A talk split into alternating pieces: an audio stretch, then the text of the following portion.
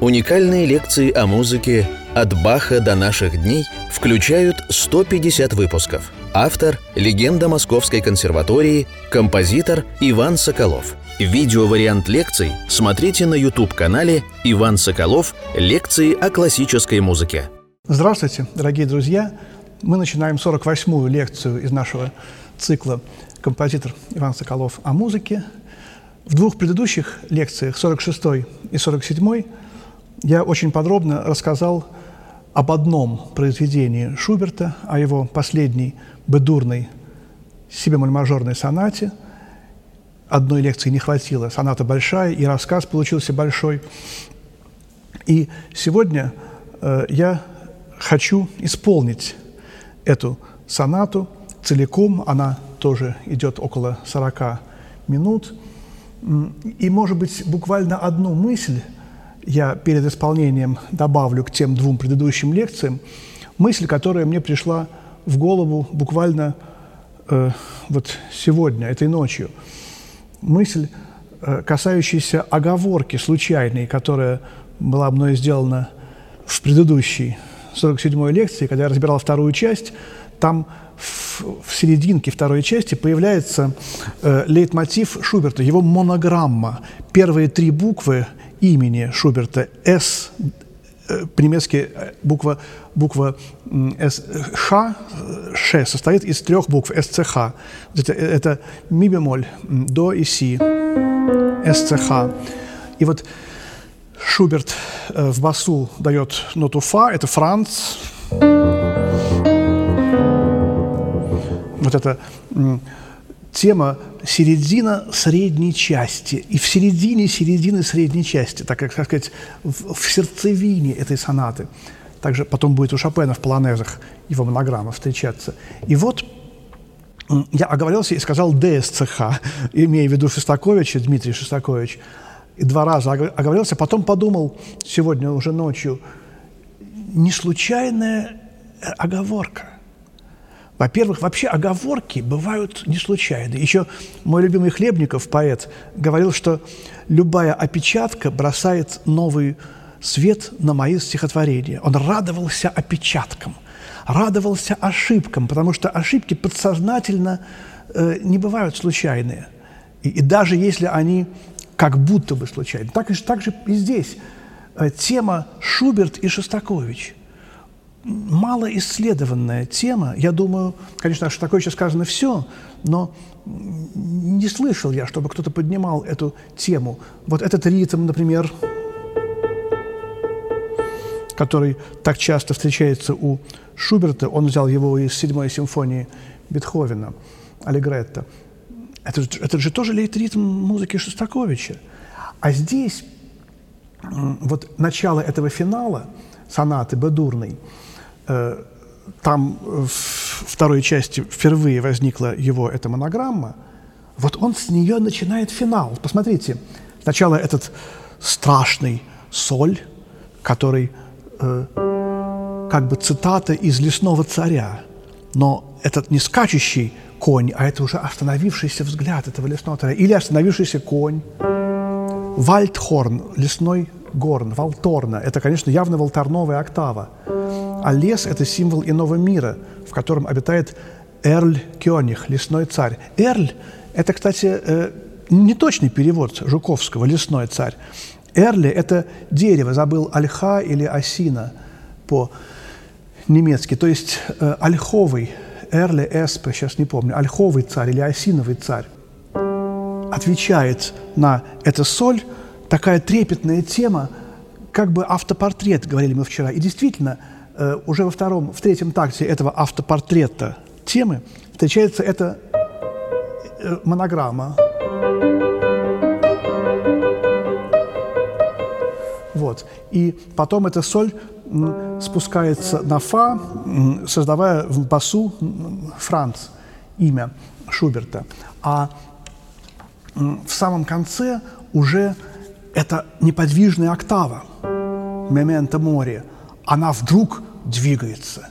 И это производит совершенно какое-то сногсшибательно, умопомрачительное впечатление. Основа сдвинулась. Этот бетховенский прием, конечно, он встречается и в третьей симфонии, очень часто у Бетховена. И э, здесь он не по-бетховенски звучит, а вот это и такой тихий Бетховен. И потом он как бы поймал, берет в свой объектив э, э, Шуберта, и тема, она уже начинается не с ми бемоль, не, не с ре, а с ми бемоля. В последней сонате, в самом конце финала Шуберт расписывается, ставит подпись под всей своей музыкой, под сонатами, как бы говорит, вот я написал, это я. Так же, как и э, легенда есть такая красивая, что Бах в самом конце своего творчества написал, ДС, написал БАЦХ и умер. Но не совсем ясно, так ли это. Возможно, что это Карл Филипп Эммануил, так сказать, сочинил эту легенду. Но как бы то ни было, это красиво. И здесь тоже похожее происходит у Шуберта. И еще очень шостаковичевская эта тема. Какой-то э, маленький человек, какой-то робкий, спрашивающий, повторение звуков, как бы говорящий что-то, и что-то еврейское в, есть в этой теме.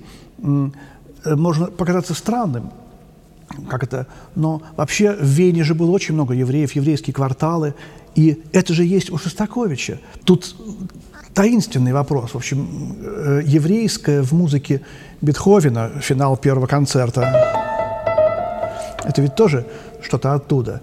И не являлись ли для Шуберта евреи тоже символом страдающих маленьких людей, так, таких, к которым принадлежал Шуберт. Ведь какая у него была несчастная, несчастливая жизнь, непризнанность, одиночество, беднота. Но все это абсолютно, все, все эти несчастливые для обычного человека э, вещи, они с лихвой окупались его гениальностью, которая э, сравнима, наверное, с гениальностью Моцарта, Баха и э, равной этой гениальности в э, истории музыки практически найти очень трудно. Итак, мы э, прослушаем сейчас целиком сонату Шуберта «Си мажор» в четырех частях.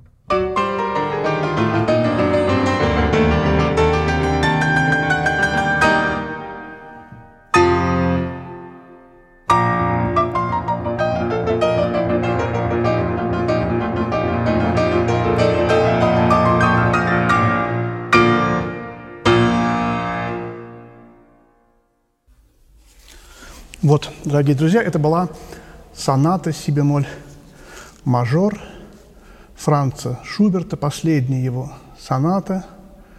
И на этом в наших лекциях тема Шуберта будет закончена. Конечно, мы будем продолжать общаться с Шубертом, я буду вспоминать его, и когда мы будем заниматься и Шопеном в следующей лекции, 49-й, который очень много взял у Шуберта ранние сочинения Шопена. Первая соната выросли из Шуберта и ранние вальсы. И, и у Шостаковича много, и у Прокофьева он обрабатывал вальсы Шуберта для двух фортепиано. Но вот Шуберт живет в музыке 19, 20, 21 веков, и мы благодарны ему за это. Спасибо. Мы завершаем 48-ю лекцию нашего цикла. Иван Соколов, композитор Иван Соколов о музыке. До свидания, всего доброго.